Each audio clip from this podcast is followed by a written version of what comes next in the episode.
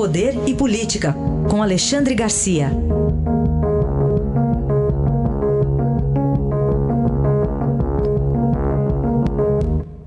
Oi, Alexandre, bom dia. Bom dia, Carolina. Bom dia, Manuel. Bom dia, Alexandre.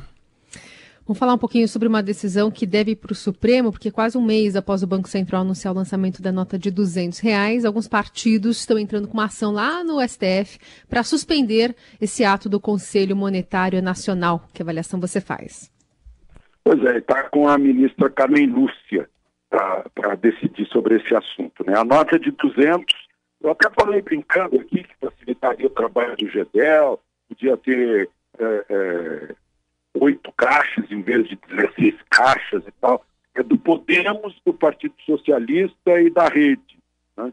uh, mandando, pedindo para suspender o lançamento dessas notas de 200. Foi uma decisão do Conselho Monetário Nacional e, e a Constituição diz que isso é com o Banco Central. Né? Em primeiro lugar, é, é, e a exclusividade da União emitir moeda.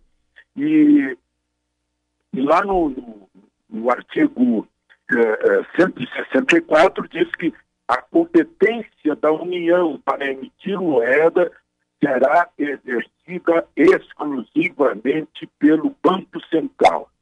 O partido político que quiser mudar isso tem que mudar a lei, mudar a Constituição lá no Congresso, não é no Supremo. O problema é que, como o ministro Marco Aurélio já revelou, o Supremo está sendo usado por partidos políticos, em geral pequenos partidos de oposição, para atrapalhar o governo. Né?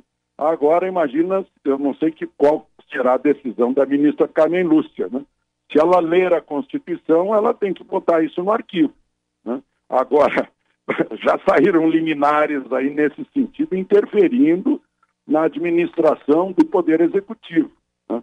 O, o, presidente da República foi eleito para governar. Tá? O, o, Supremo existe para interpretar a Constituição. Né? Então, não é nem para fazer lei, nem para administrar o país. Vamos ver mais essa agora, o que pode acontecer. Alexandre, Alexandre Baldi virou réu por corrupção, Alexandre. Pois é, por dois segundo o Ministério Público, 2 milhões e 600 mil de propina lá num contrato, Cruz governo de Goiás, ele recebeu a propina para soltar o dinheiro lá do governo de Goiás. Né? É, ele foi ministro da cidade, é quando era ministro da cidade, não é quando era secretário do Dória, era quando era ministro da cidade do Temer que ele fez esse, é, digamos, esse lobby, né? e, e, levou um dinheirão por causa disso. O juiz é, Marcelo Bretas eh, do Rio de Janeiro, se não me engano, a sétima vara, decidiu aceitar o, a denúncia e, portanto, agora o senhor Baldi, né, que tinha se afastado do governo de São Paulo, é réu. Alexandre, queria que você comentasse também a agressão que o presidente Bolsonaro desferiu contra um repórter nesse final de semana em Brasília ao questioná-lo sobre Fabrício Queiroz. É, houve agressão, mas não contra o repórter, né? Acho que as pessoas estão precisando dar uma reescutar a fita. Né? A fita, o repórter faz a pergunta e um, uma, jo, um, uma voz jovem, masculina, jovem, diz assim: Vamos visitar sua filha na cadeia agora. Aí Bolsonaro se vira para esse jovem e, e diz: Eu queria te dar porrada, encher tua boca de porrada, seu safado. Né? Então, não deveria ter respondido, só que não foi para o repórter. Acho que o pessoal aí está precisando dar uma. Eh, não ter tanta pressa assim de examinar as gravações, né? Eu vi umas dez vezes a fita para perceber essa frase lá no fundo.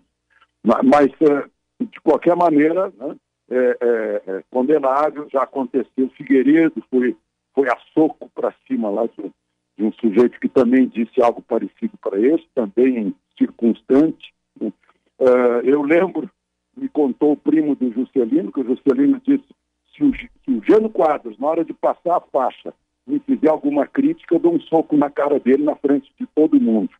E eu lembro de Aureliano Chaves, quando foi ao Palácio para ser ungido como é, companheiro de chapa é, de Figueiredo, né, é, deu uma entrevista coletiva e eu perguntei a ele, olha, doutor, doutor Magalhães Pinto, senador Magalhães Pinto disse que se o senhor aceitar essa vice, né, é, é, ser companheiro de chapa de Figueiredo, estará traindo os ideais de Minas. Ele ficou furioso, botou o dedo na minha cara e disse, repita isso se for homem.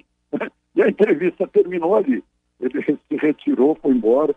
Então são essas explosões de, de, de gente que deveria ter a cabeça mais fria, né? Fica aqui o registro. Agora é, é bom dar uma olhada nessa pista para saber para quem foi dirigida a, a, a agressão verbal. Muito bem, Alexandre Garcia está de volta com a gente amanhã aqui no Jornal Dourado. Um abraço até amanhã, Alexandre. Até amanhã.